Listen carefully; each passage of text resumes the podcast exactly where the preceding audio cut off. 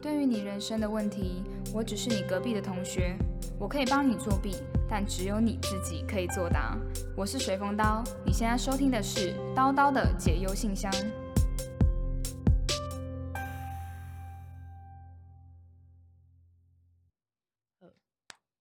Hello，大家好，欢迎来到叨叨的解忧信箱，我是随风刀。耶，我们今天邀请到的来宾是说说心里话，算是吧？对，我是说说心里话的安，Hello。Hello，你的频道、你的 Podcast 节目主要在聊些什么？我的 podcast 就是主要是在聊一些日常跟关系中的一些心理学，但是会比较偏向是跟有时候会是自己讲，所以跟朋友闲聊，然后就会蛮轻松的，就带到一些观点或是心理的议题这样。哦，所以你就是会从生活中跟朋友聊聊一些现象，然后他可能有一些心理学的效应。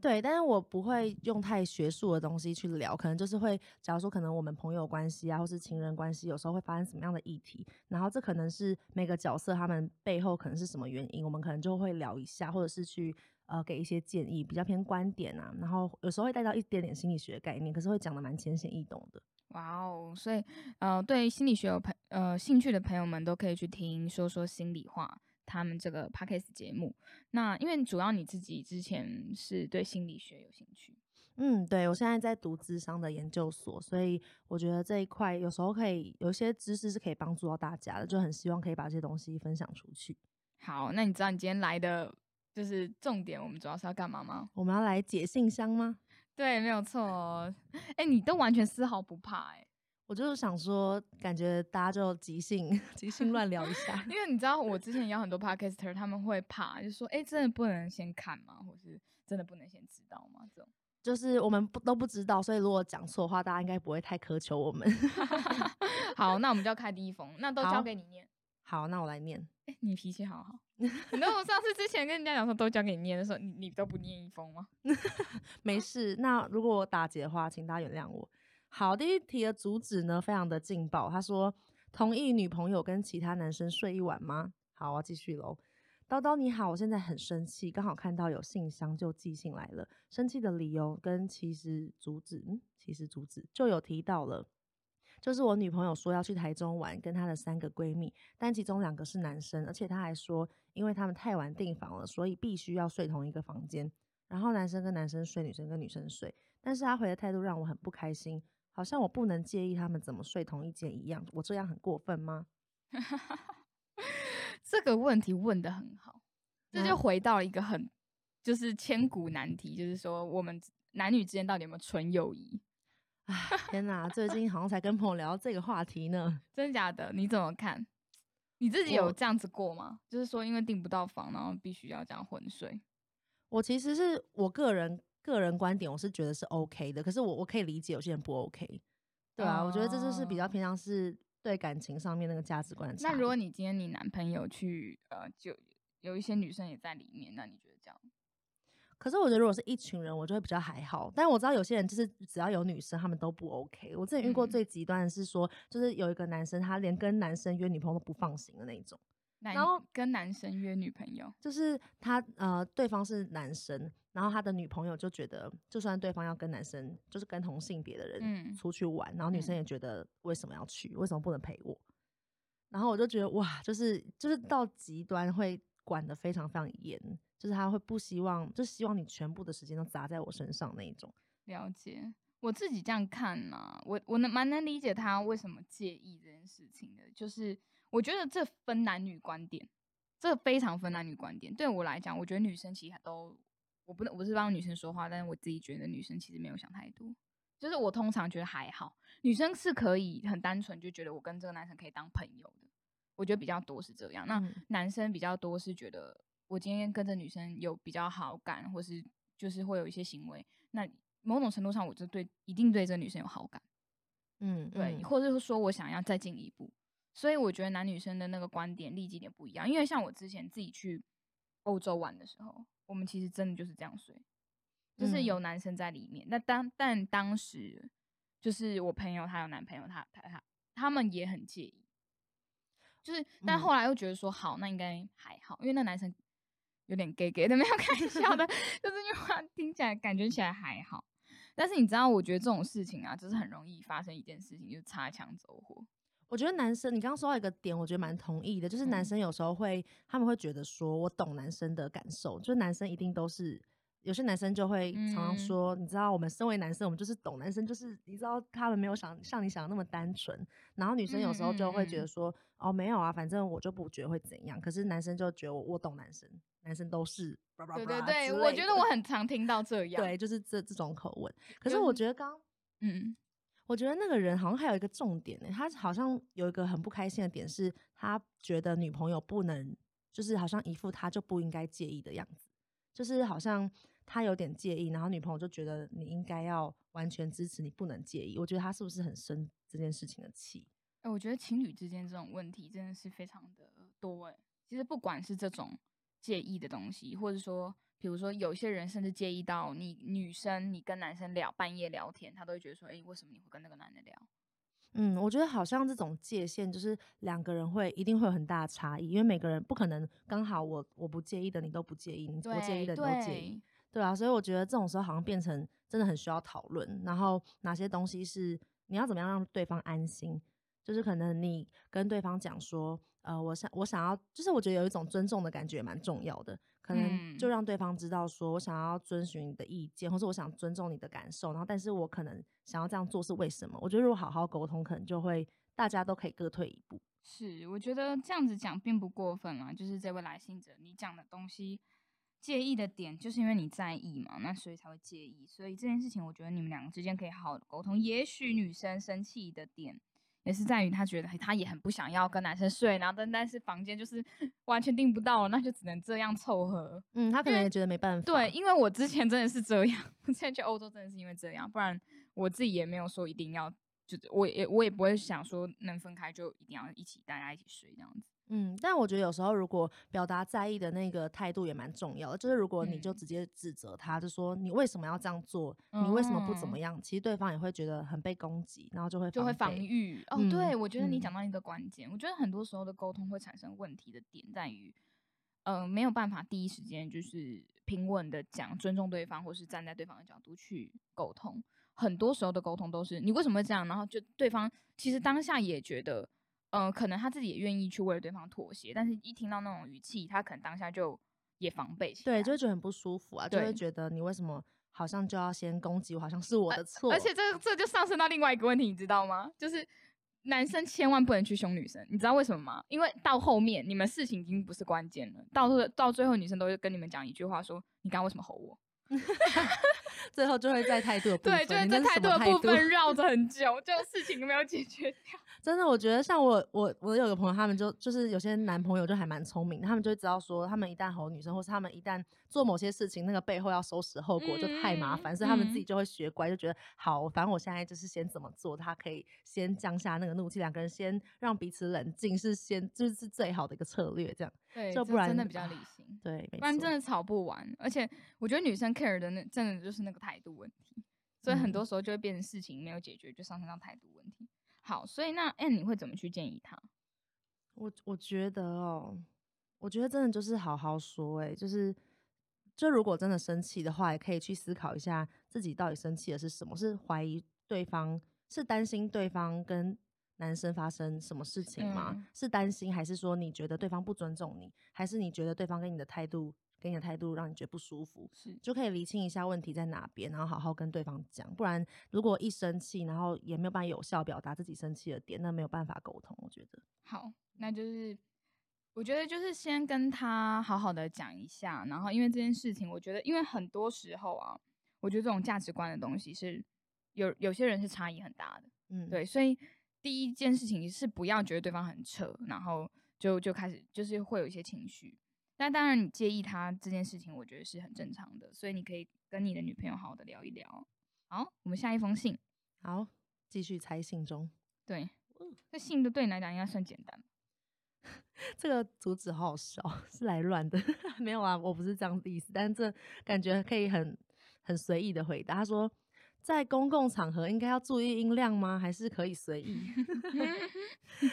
他说，哎、不过他里面内容还蛮认真的。他说，我是一个超级在意别人的人，但我朋友却不是。每次在公众公共场合都会超级无敌大声，害我觉得跟他出去都会超不好意思，也觉得很尴尬。其实我也想过，那就不要跟他出去好啦。可是我的朋友又很少，就像是一般人说的那样，是边缘人，所以我不想失去我的好朋友，但我又没办法对这样的情况置之不理，所以想来问问看，叨叨，请问遇到这样的情况该怎么办呢？白烦躁的小贤，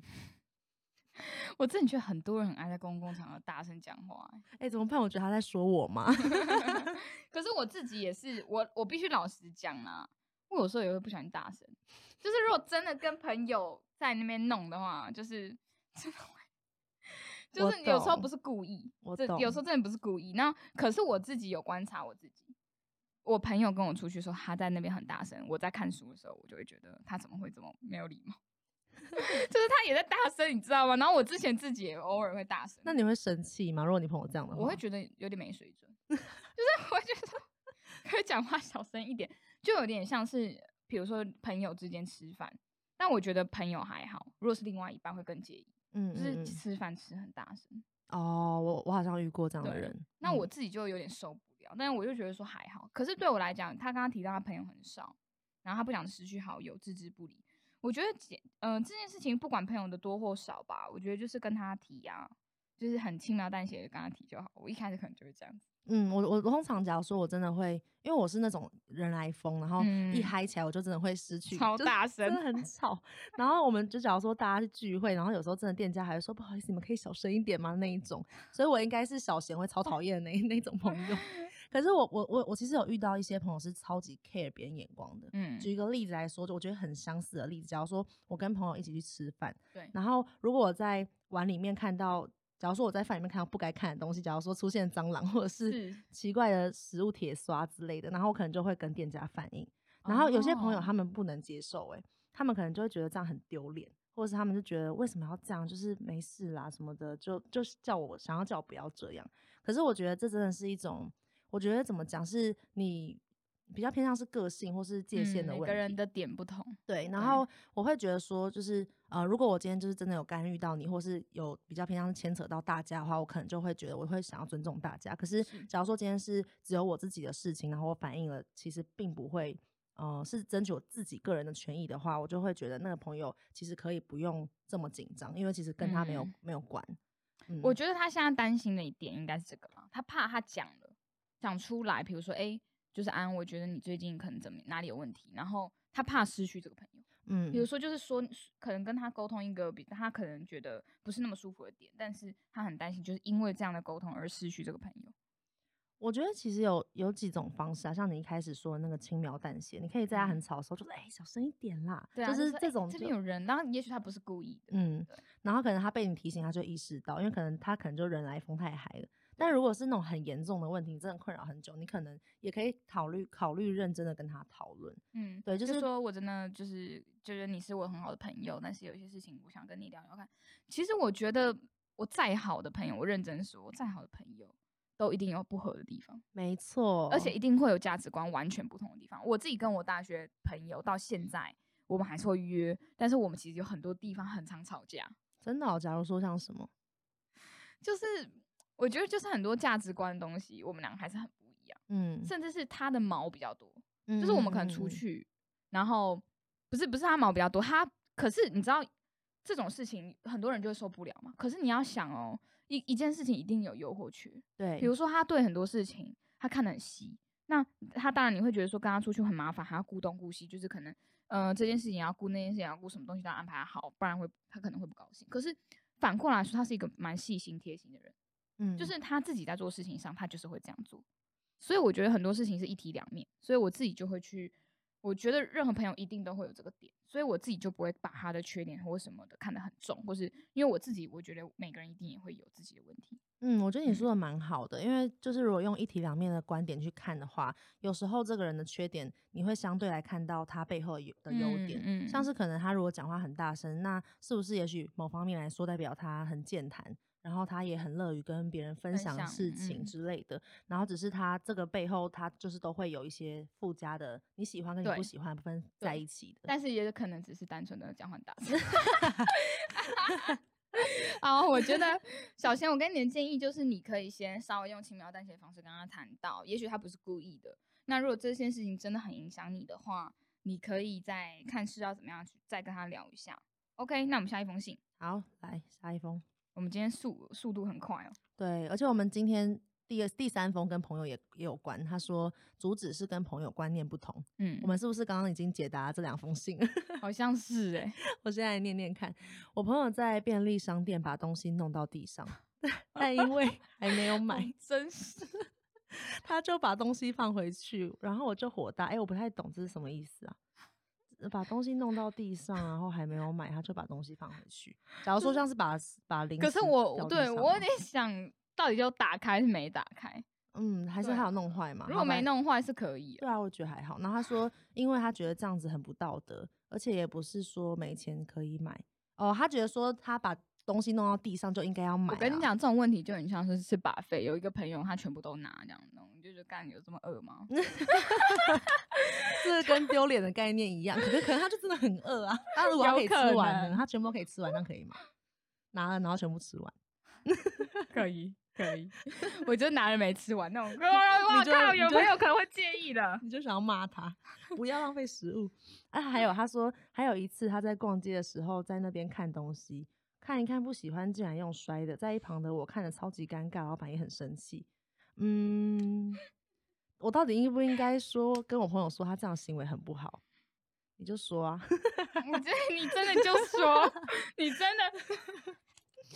都摔东西了，你还不讲？你就你就说，哎、你不要用摔的啊之类的。如果如果哎、是、哎、我要我要 test 朋友朋友敢不敢对我直言，我就在那边摔东西。社会实验做起来，对，就是看看朋友反应，就是看朋友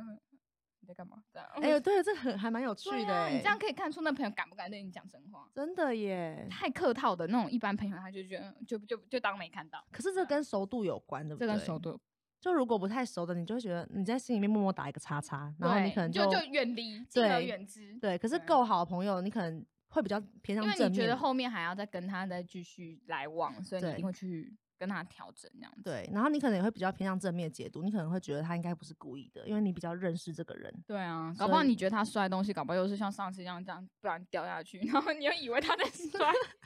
搞不好他那个东西要摔一摔才会开之类的，就是想要说什么打劫什么东西，他想要拯救那对个 各种善意解读。搞不好它上面有个东西卡住，然后他要拆开。哎、不过其实老实说，我觉得有时候你看一个人对别人或服务生，或是有有些人态度，你真的可以感觉到他的一些人品、哎，哎、真的，跟牌品啊，或是跟那种有一些朋友是对你讲很客气，但他对一些服务生或对一些就是可能清洁工啊，我不确定，就是嗯讲话就是那种态度就是很指指使的那种。对，啊，鄙视或是什么，那你就可以看出他自己这个人是怎么样我。觉得这样不行，我会我有点不太舒服。我会觉得其实人多多少少会，我会觉得应该说，就是有些人是我之前是有遇过，不是很熟的，可能嗯就是比较有权威，也就是社经地位比嗯较高的。可是他真的是点菜都直接啊，你们这个是什么什么，然后完全不看服务生。然后我那时候就会觉得，我就会在旁边，然后就是再补充一下说哦，谢谢你这样之类的。然后，但我心里面就会觉得这样子不太好。我不会欸、我觉得他这样很 OK 啊，反正真的吗？因为这种事情都要回到他身上。真的、哦，对，今天你决定要用这样的态度对别人，那你可能就会自己回报在你自己的人生身上。我自己是不太管说他到底觉得他这样就就做他的事情，我也不会管他 O 不 OK。嗯，但我我就会觉得，如果是我朋友的话，我如果是刚开始认识的话，我一嗯开始就看到他这个面相，我就会觉得他他就是为什么好像对某些人态度没有到那么友善，我就会心里面觉得这样某一个面相，我心里就会我就会有一点觉得有点微扣分，你会吗？我不会，真的、哦，你很能接受，因为我这个社会就是这样，就是你那好现实，好现实。我现在已经到了那种已经完全，因为我后来认真说，我我更欣赏的是，我就是就是我就是鄙视，我还反而讨厌那种就是表面上说哦，我不，我你怎么会这样鄙视人家，然后他自己比他自己也会鄙视，哦，我是觉得当然心口不一更不行啦，对啊，但。是但是我是觉得，其实这有点像潜意识，嗯，他有时候你也不是刻意去表现，然后或是你可能也没有那样子，但他就是你就做出来的行为会有一点让别人觉得这样子。可能我可我可能会觉得这样的行为比较没有同理心一点，就是我就觉得，哎、现在大家可能会有不同的社会阶层的角色，然后可是今天他们撇除掉那些社会阶层的角色，他也是一个人，他可能在嗯跟你路上萍水相逢，然后如果你遇到什么灾难，假如说你出车祸，他可能还是帮你打电话嗯给一一九，他有可能有一天是你的救命恩人。是，所以在不同的角色下面，他们会有不同的身份。可是你刚好就是在这个面相里面，你对他不好，那你是不是就是对啊，那你刚刚都嗯帮他讲了，就是他可能真的这样子之后，他有一天需要别人帮忙的时候，刚好那个就是对他被他鄙视的那个人刚好当下可以帮他，可是他不愿意去帮他。嗯？所以你的概念就比较偏向是因果福报对对。对，就是他自己会咎由自取，这样我就不用去管嗯他。因为我后来发现一件事情，你一直去看朋友这种事情，你会很累，嗯就你会觉得、哦、他怎么又这样，或者说他怎么又这样，然后弄得自己很不舒，就是心情很不好。可是我后来就嗯看开，就觉得说，好，我可以跟你说，但如果你要这样，我也没有办法。哦，我觉得你可能比较像是你会看到比较分向偏向是朋友不同面相分开嗯看的感觉，嗯，就是他有那个面相，他你觉得对他也会有另外，因为你今天跟他当朋友，坦白说啦，他一定有你觉得不错的点，嗯没错。但是他也一定会有你觉得你有点靠背的点。哦，我觉得你这样蛮成熟的欸，就是你可以真的把人分很多的面相来看，嗯，然后你会觉得就是这个面相他对人不好，但是没关系，反正你也不是，嗯、就是你是在另外一个面相跟他交好，或者你可能是工作上的合作，或是另外一些面相的合作，嗯你觉得无所谓。对，但是我我还是必须要说，上升到人品问题的，我还是不会在工作上往来，就是还嗯是会区分那种真的很好朋友或是一般的朋友。对，我觉得是，我觉得如果是那种真的，我刚刚想象的是那种真的很好的朋友，就是如果在某些我自己觉得，那那你你就会嗯讲，对一般你可能就算了。对我觉得如果是在那种条件上面，你就觉得他这样做人不行的话，我可能就不会再往更好的朋友发展可。是你，可是有些人就喜欢被骂，你就是应该骂一下他，就说你怎么这样，嗯，对 开始在那边 对，有些朋友真的被就是欠骂，被骂，对，真的对不对？被骂他就嗯嗯嗯嗯，我觉得你今天跟我讲这蛮重要的。呃，对，就是比较 M 一点。对啊，真的有些朋友还蛮讨骂的，然后你你就他就很喜欢听到这种真真实的建议，因为他一定知道你说的是对的，嗯，所以你骂他，他一定是觉得嗯嗯可是有些人就听不进去那种，你就不会想跟他讲，对吧？嗯，看看是谁。对啊，他说周杰伦就 开玩笑的，看利益我关系是吧开玩笑，如果是情人的话，就都可以这样。情侣我比较 care，因为我我对于朋友我是比较 free 的人，但是我对于另外一半我严我我的标准就拉很高。对啊，一定是啊，情人是门槛比较高的。对小贤会不会觉得我们没有回答到？应该还好，我觉得我们回答蛮全面的、啊。对，自己说。OK，那最后一封信，是，觉得自己很傻，每天都在挣扎。快把问题写下，薄薄的解忧信箱。哇，这有点长哎、他有点他在讲人生低潮。嗯，他说：“嗨，叨叨，最近在一个人生低潮中，我原本以为跳到了一个很不错的公司，但是三个月内我觉得公司有点怪，跟外面看到的不太一样，很多是表面功夫，而且公司内部问题很大，像是老板很多时候没有想法，然后又不想解决问题，还会把问题怪到我们头上。有时候我们的能力就是不足以解决这样的困扰啊。另外，有些同事呢，有很大一部分会抱怨工作上的事。一开始呢，可能觉得哦可以聊很棒，可是现在又会觉得影响到我工作上的情绪，害我一直都觉得工作没有什么动力。这样，然后后面他有讲到一些家庭的问题，你有你有想要，还是我们就解决工作上就好我们先解决这一段哈，好等一下再看有没有时间解决家庭。？OK OK，好，你觉得呢？这个低潮的部分，人生卡卡的台中人哦、哎、我我先说我不是骂台中人哦、我说我说这个人哦、我说你他是白人生卡对人人生卡卡的台中也是没有出过社会。我认真说这个问题会这样写，真的是没有出过社会。嗯，因为其实现实跟真实想象跟真实情对除非你是学生时期，你都会幻想说有一家公司像 FB 那种。没有开玩笑的。我不知道他到底到底遇到多大的挫折、我老，实说，我自己啊，因为我员工也当过，我我老板也当过，然后我自己觉得两边的角度去看很多事情，我才觉得发现事情才能看到全貌。以前真的还是算是只能看一半，因为我自己就是我自己身旁现在非常多创业家朋友，然后非常多老板，没有一个人的公司是没有问题，嗯，就几乎全部每天都是在解决问题，每都嗯是几乎在解决很多的很多很多的问题，而且问题是之多。而且你知道人来来去去，因为有些人就是不符合公司文化，所以他他就会走，那你也没有办法。就是我觉得一定就是表面上一定都会是看起来是比较好的，嗯，没错，任何事情都这样吧。包对你对啊，你你来呢，你来在公司你自己去面试，你都会包装自己了，但你实际上真的跟你包装的自己一样好吗？不一定。嗯，那公司也是这样，就是他一定表面上他有很多业务，或者他可能做了一些他在某个领域做的还不错，但是他可能公司内部有很多的问题要去解决。嗯，对啊，我觉得要看到底那个表面上呈现的跟真实的那个落差有多大，然后是不是牵嗯扯到什么诚信的问题。然后如果除非是真的扯牵扯到那种欺骗啊、诚信，或是真的非常非常严重的议题，不然我觉得，呃，如果只是隐瞒一些公司的内部的问题没有讲的话，我觉得好像是蛮常见的。对，然后应该说，我觉得看事嗯情啊，对，我觉得对于很多人来说，有些公司的缺点，对某些人来说可能不是缺点，然后对另外一些人来嗯说，可能某些点他就非常 care。真的，因为像嗯同样在一家公司，我有两个朋友在里面工工作，有一个人他就是觉得，嗯，会吗？公司这些事情啊，不公司不是遇到这些事情就是很正常的嘛，或是说嗯客户有这些反应，那就是很正常去解决就好。哦，另外一个人就是每天抱怨，就是觉得哦又来了什么哦，我真的觉得不能，然后一副天要垮下来。对，我觉得因为每个人 care 的点不一样，所以在公司上面遇到一样问题的时候，大家的处境很很不对，如果你真的觉得你自己就觉得这家公司很不 OK，那你就离开。我就讲坦白，因为没有必要就彼此勉强。你刚刚也提到，老板觉得你能力不什么什么有些问题，然后你又觉得老板常常不讲清楚，然后你你可以去跟老板谈啊，或是说这可能是你自己的问题，你就要去想。那如果觉得你真的就不符合这家公司，那我会觉得你好聚好散。嗯，啊但其实我我自己遇到大部分人，很多是他们会想要抱怨，可是他们其实还不敢做到离开这一步。都是这样，嗯，但我觉得其实是一种，就是会觉得现阶段不满意，可是好像对自己又不够有自信，觉得我就算离开这边，我是不这是能够跟这跟交男女朋友一样的概念啊，就是你抱怨你男朋友，可是你还是跟他在一起。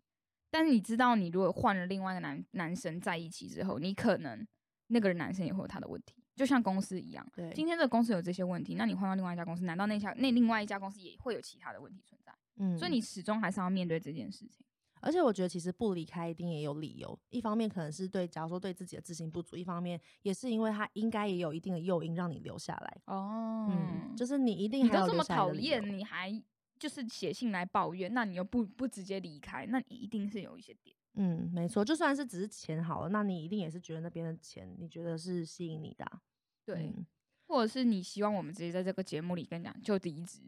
对他可能只想要听到叨叨亲口说不好说离职是然后他就可以下定那一条那个决心。因为我自己基本上对我员工也是讲一样的话，我就说你觉得不喜欢待就走，因为我就觉得说没有必要就工作两个人不在那边不开心，就是都已经工作就已经累了。工作基本上就是有压力，坦白说一定有。那你累，你又不喜欢做，那到底是怎样？我觉得你应该是这边从老板的角度出发，就会觉得你如果这么讨厌一家公司，你还要待着，老板会觉得很不悦，老板就会觉得你这样子应该也不是真心开心的工作，你也不会有嗯很好的产能。这样，好，那你从员工的角度讲一个，从员工的角度哦，我觉得真的有些人就是喜欢抱怨啊，就是输压管道。然后，然后有些有些同事真的是。就当你有一个共同抱怨对象的时候，同事之间会变得很凝结。你有遇过这样有有有，会、就是会为了凝结，然后去抱怨那个人，对啊，大家就是这样，好像很团结，然后也没有很边过分。然后我就觉得这好像是一种团体动力，就是好像大家就都会有这样的群体现象。然后你今天不跟着抱怨，好像你就跟他们没有凝上心力还是什么的。所以我觉得这好像每家公司都会出现。只是我觉得有时候讲归讲啊，就是有时候不要太走心，你知道吗？大家都讲场面话，可能对别人来，就是对别人说起来又是另外一个样子。对啊，真的，这个真的是怎么讲？社会经验，老板多给他一点建议吧。真的哎、同事聊聊抱怨抱怨工作上的事情，一开始聊聊很棒，后来有点影响到工作情绪，害工作没动力。哎、我我认真说一件事情，我之前在公司上班的时候，然后我我有我的同事很正面，就他很嗯正面，他看我比如说我客户遇到什么问题，他说还好吧，就是这样子啊，然后说我都怎么样怎么样，我就这件事情小问题啦，反正每个地方都遇到，反而我就不会太看，就是我不会去想太多，嗯，所以其实我那时候的工作动力是有的，而且有热情的。因为嗯就算遇到一些什么困难，他可能我跟同事聊，那同事的态度都是正向。嗯但他自从那同事离职之后啊，我开始 我同事就跟我抱怨，抱怨到后面，我其实我有点没动力。我觉得会影响哎、这个会渲绝对染，这负会影响面情绪超渲染的，就是大家你知道一个团队里面，就是大家都开始说啊，好想离职，好想离职，到最后整团都很整想团都想走。对，这真的有点我不知道怎么说，就是对，这就是公司氛围啦。这嗯叫这个这个该怎么？因为我觉得老板要尽可能去营造，但是这个东西也蛮难说去管人家会怎么说的。嗯，我之前就有待过啊，就是有一家公司大家都想走，然后后嗯来就是每天上班大家都很痛苦。可我觉得有时候好像自己要切割一下那个界限，就是你当你觉得这个能量已经够低了，大家都一直疯嗯狂抱怨的时候，你就嗯要去区隔开来。那你是不是改天就是自己去吃饭，你不要再沉浸在那个环境里，或者是你就做一些让自己开心的事，或是你就当做耳边风，就听个过了，就是当做大家发泄的管道。因为毕竟他们也没离职，那代表他们也没有那么烂吧？对啊，对啊，那为什么他不走？对啊，他一直在抱怨，他也没有走啊，就听听就好啦。就嗯是我觉得你有时候太走心了，我觉得这种抱怨就听听，然后你尽可能要隔离掉。你看哦，同样对我来讲，同样一份工作，一个正向同事跟一个负向的同事就可以对我的工作动力产生这么大的影响。可是工作都是同一份，所以代表这个工作本身有比较好，我比较坏吗？我不觉得，嗯，就是很多时候，或是说可以从你做起，你就是自己也开始正面。然后你会被同事排挤，没有要勇勇于被讨厌的勇气。其实，其实我种某种程度上就是很讨厌这种，该怎么讲呢？就是那种芝麻蒜皮的小事。我有我有一阵子很讨厌讲八卦，然后很很讨厌这种芝麻蒜皮小事。所以他们在抱怨的时候，我都说我不跟，然后我就自己去看书，或者我自己去学一些东西，或者我自己去外面，就是、反正我就是等于是该有社交我会有，但是适可而止。就是你你知道他是负面，你就是尽尽可能的时间上面跟他相处的时间，你就要去减少。这个就要蛮有勇气的了，就是可能就真的要坚定自己，觉得说我想要去充实我自己，然后很分得很清楚，到底什么是对自己好的，跟对自己不好的，嗯，就可以做到这样。加油！加油加 油！还有后面说再来，还有最近家人的部分，一直和哥哥处不来，但又没有办法说服他，一直觉得很困扰，而且爸妈都一直护着他，说什么都要让哥哥，不能没礼貌，让我有点冲动想搬出去住。那就搬出去住吧。那就搬出去。我跟你讲，你知道怎么样你才能够长长有拥有你自己自由的人生吗？经济么独立，我超同意，我超级的。我跟你讲，我还没经济独立前，我爸妈说什么，我真的都得听。而且我是，我就真的就是很多事情我都只能顺着他们，而且我没有办法去做我自己想要做的事情。嗯，直到我自己经济独立后，我就跟他们讲说，没关系，我自己出钱。他他们说我出钱就没差，那我就自己去做我自己要的事情。你就有 gas 一点，你今天有能力就搬出去住。如果你真的觉得受不了，那如果你觉得没有能力，只能先住家里，那你就忍受，就是这样子。我自己是这样看得蛮开的啦。嗯，我就觉得说要经济独立才能完全跳脱，嗯，我很父同意。母的或是家里的一些关系。我觉得搬出来住真的会帮蛮多的，因为他说他有冲动嘛，我觉得你就把冲动化为行动吧，没事，这是一个好的冲动。因为我觉得我觉得自己自己一个人，但我觉得有些人可能自己现在一个人住吗？我现在一个人住，台北？嗯，就是其实很好笑，大家都会说为什么你家在台北，你还要搬到台北其他地方住？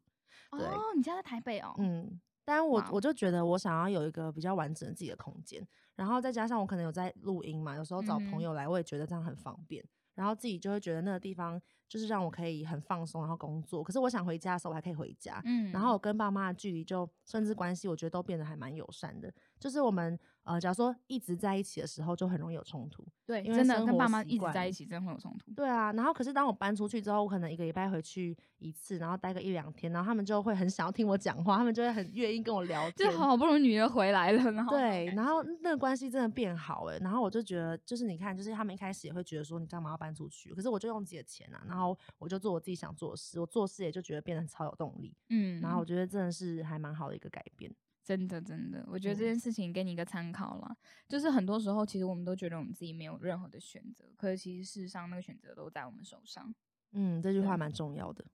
对因为我觉得很多人会抱怨说自己没有选择、没有办法，然后没有家里这样子，我很烦。可是其实事实上你是可以去行动，你可以去改变这个状况的。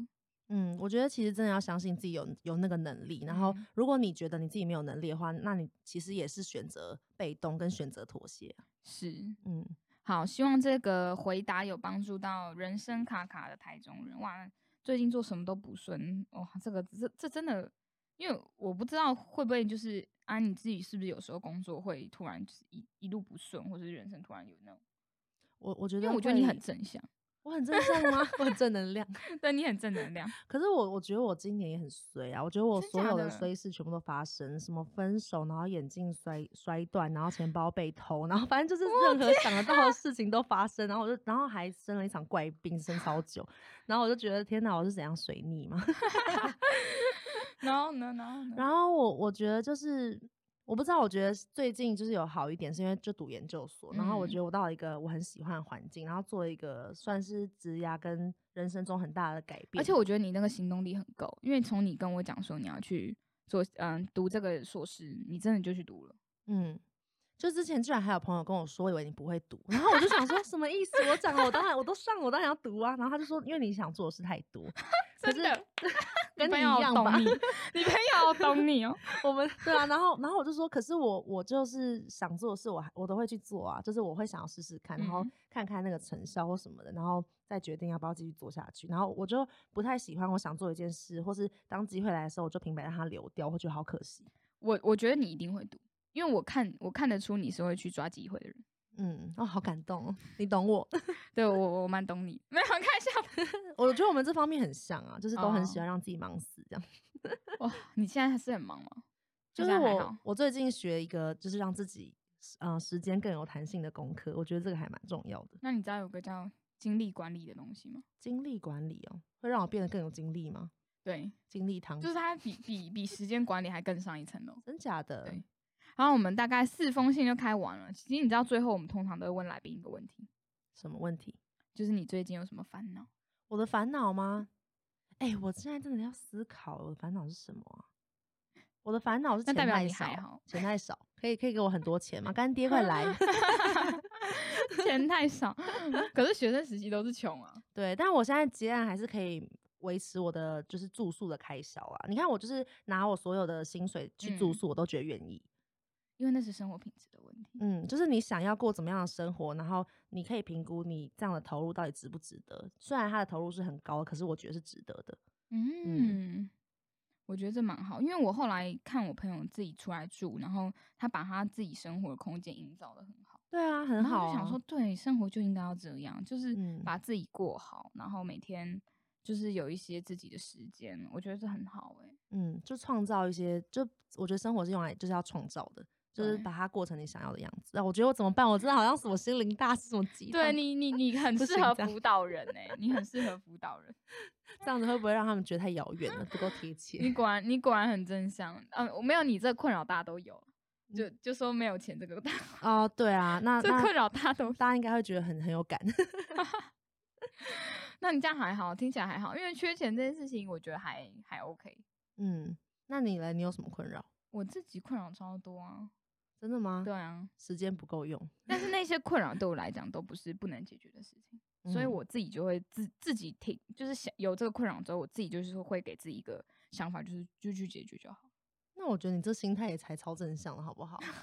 哎、我我我觉得我常常觉得，就是你会做什么样的事情，也取决于你是怎么样的信念呢、就是你觉得你可以解决，你就是可以解决，而且你就会去做这件事情嗯。啊。在心理学上面，其实叫做自证法则，就是你相信，嗯，就是嗯。自证预言或自证法则，就是你自己证明你自己是怎么样，你相信什么事情，你就会往那个方向去做，然后成，然后把它成功达成。没错，因为我之前听过一些事情，就是比如说，因为创业它一定会遇到很多困难，嗯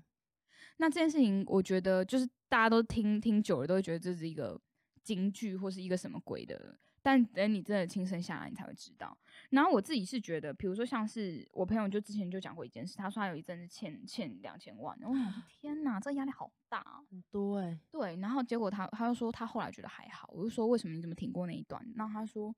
他去问其他创业的人，他欠五亿啊。哇，那他都走过来了，我两千万，我在那边说什么，对不对？你就嗯会觉得还好，你就心态就平衡，就觉得说嗯这也没什么，没有什么困难点。所以我说朋友圈很重要。嗯，对你看哦出自己的那个我身旁很多都是创业家朋友，那我自己去问说，比如遇到一些困难，他问他们，他们他们可能就会说，就是没有什么啊，就就这样子啊，或者我之前也怎么样怎么样，或是你你觉得这件事很困难，可你身旁的人都在创业，都做得到，那你还会觉得这件事困难吗？你就不会觉得，嗯就跟刚刚欠债的感觉是一样，就是你现在觉得你自己已经遭遇到很大困难，你没有遭遇到更大的，你不知道，就是你可能你回过头去看，你会觉得说你现在遇到困难只是一个小点。对，我觉得就是不要一直在自己的那个象牙塔里面钻，就是钻，嗯有的时候有时候那种钻牛角尖就会让自己觉得哇我没救，我惨了，或是灾难化思考。可是其实走出去，像是遇到像叨叨这样子，他就嗯会给你非常多的建议。开我阔我我是我对 我都蛮正向，可是我正向又实际，就是不嗯适合我就跟你讲你你不适合，所以我也会直说，那如果他欠债量真的太大，你会叫他 我不会借他钱，我家只没有啦，我我会我会多关心他，我怕他自杀，没有看他，你看我这朋友多棒，嗯是蛮是蛮实际的呃，我觉得人需要实际的好朋友。我需要啊，因为大家都讲说，哎、没关系啦，你可以的。就，可是我自己就觉得还有另外一件事情啊，就是遇到创，就是遇到一些问题，当下对你来讲难。比如说，你可能遇到一件事情，你觉得哇，这怎么解决？好复杂哦，你觉得很烦。可是对某在这个世界上，你要想哦，在这个世界上，对某些人是超级简单的事情。嗯所以有时候你觉得很难的事情，其实在别人眼里很简单，或是说你觉得很难，是因为你很笨，你的层次在这边，所以你只能想到两条路可以接。但是如果你去问厉害的人，他可以想到六条、八条路可以去解决。嗯，应该说我觉得有时候好像也是经验的关系，有些人就走过这条路，所以他知道要怎么走。是，所以嗯像这种事情，我碰我突然碰到困难，我就会觉得说这件事情只是对我现在而言难处理，但是明可能过了两个月、三个月，我有经验之后，这件事情已经不会再这么困难了。嗯，所以你看看待事情的角度就会全面，你就会觉得说你就不会烦，而且因为你还会学到一课。对你，你烦的话，你很容易影响影响你自己的情绪，影响你的情绪，你就没有办法把事情做好。所以，如果你碰到这件事情很烦躁，你就会觉得说，你就你就会告诉自己说，这件事情就是有人有很多人都可以解已经解决过，你只是这这部分还不熟练。哇，我觉得你的脑真的蛮理性的耶，你很理性脑，感觉你的理性脑九十趴。有这么快？可是我其实是感性人，可是你刚刚讲的话很还蛮理性的，嗯，就是是真的，就是那种问题解决导向，然后不然就是可能在遇到问题的时候，你的思考是这样子的方向。嗯，哦，理嗯解理解，对，就是我其实我觉得这种就是也算是 mindset 吧，我觉得也还蛮有帮助的，就是可以帮助我们不会太困在那个困境里面，然嗯后就是像像是一个思维方式吧，然后你就可以比较就是真的会比较找找出几条路可以去走，然后不会感觉被困住。嗯嗯嗯，了解了。好，谢谢你对对我这么高评价。那你就是我觉我觉得最近都还好啦，因为现在其实我觉得就很多人其实过得更不开心。我觉得我算是还是做自己热爱的事情，我觉得做自己热爱的事情真的就好了，就是好像也不一定要赚很多钱或什么的。要好，最好是可以做自己喜欢的事，对就赚很多钱。对，这是 keep point。我现在就是我跟你讲，就是人生就这样啊，就两个都。可是我觉得有就还会想要更多，通嗯常人都是会这样子。嗯，但我心中的是做自己喜欢的事情。对我心中的排序是，当然这两个两个可以兼具是最好的。那如果不行的话，我做喜欢的事情，然后我知道自己在做什么，然后我相信未来投资可能会有成效，然后我觉得这样就好。我觉得很多人之所以人生被困住啊，就是他一直秉持着我只要做我自己喜欢的事情就好了。错，钱很重要，真的，我认真说。要至少有至少我我告诉你，就是比如说你，我不是说你现在就要马上去很爱钱或者去做一个高薪，而是你今天就是比如说你自己做这份工作，你要知道说，好，这份工作是低薪，可是你知道在这个工作学到的东西，你可以帮助你自己未来有很多哪里可以加分，或嗯是说嗯可以获得什么样的经验值。然后你的未来目标在哪？它对你来讲就是有价值的，可能那个价值胜过于现在的薪水，它甚至是后期的涨幅很高，嗯，就对你整个人生的拉拉抬会涨幅非常的高。嗯所以你有时候就真的需要去估算，有些人就是不估算，就觉得说船到桥头自然直。那我今天去做一个我自己喜欢的工作，我也不用去想说到底会干嘛。我觉得就是很多媒体的渲染，你就是还是要算，就是你你一定要有某一个东西，你要清楚自己在做什么。因为像我自己也很坦白的，我自己跟可能我员我有某时候跟员工聊，我就说你想要什么，我能给你我就给你。因为我觉得就是这样，因为你对员工，你就是需要让他，他他要么在那边成长，要么在这边拿获得钱，那你就是一定是要两个，可能就是要跟他谈。我自己会讲的比较白啊，嗯，我觉得其实这个概念就是投资跟负债的概念，有点像是你到底现在做这件事情是投资还是负债？嗯，就是你现在拿你现在拿四万块的薪水，可是你就是在做日复一日没有长进的工作，那行政什对对，那一两年来后来说的话，其实你当时那一年的经验可能是更可贵的。那其实对未来你来说，也许是负债的。嗯，但是如果你嗯那一年的时间你拿去做可能你很低薪，可是你学到超多东西，然后你一两年来你就跳很高，这这就是一个投资。所以我觉得这个概念真的也算是一个未来规划的概念吧。对，嗯，就是你比较可以用宏观角度去看待很多事情，你就不会用很短目光短浅的方式去看一些事情。